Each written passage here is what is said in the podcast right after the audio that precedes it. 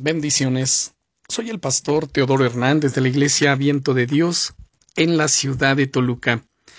El devocional del día es La oración destruye toda forma de queja. No solo las quejas contra Dios son malas, las quejas hacia otras personas son igualmente dañinas. Todos tenemos momentos en los que chocamos con otras personas, o en los que nos sentimos afectados en cierta manera por su comportamiento. En esos momentos es fácil querer dar rienda suelta a la queja o a prácticas tales como la crítica o la murmuración.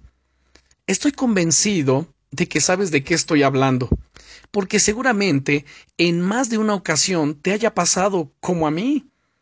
Escucha lo que dice la Biblia al respecto. Santiago capítulo 5 y versículo 9. Hermanos, no os quejéis unos contra otros, para que no seáis juzgados. La queja manifiesta lo peor que tenemos en nosotros mismos, ya que nos lleva a juzgar las intenciones de los demás.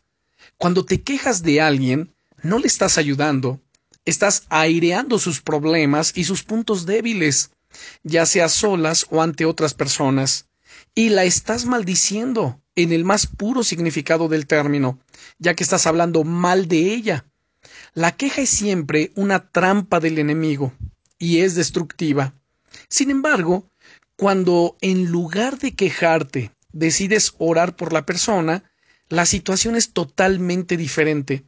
Esa oración bendice a las personas y además te permite verlas con nuevos ojos, lo cual te llevará a buscar ayudarlas. Deja que la oración destruya toda forma de queja en tu vida. Que cada día seas una fuente de bendición allí donde estás, allí donde vayas. Y que cada persona con la que te cruces sea bendecida con tus oraciones y con tu paciencia. Sí, eres una fuente de bendición. Bendiciones.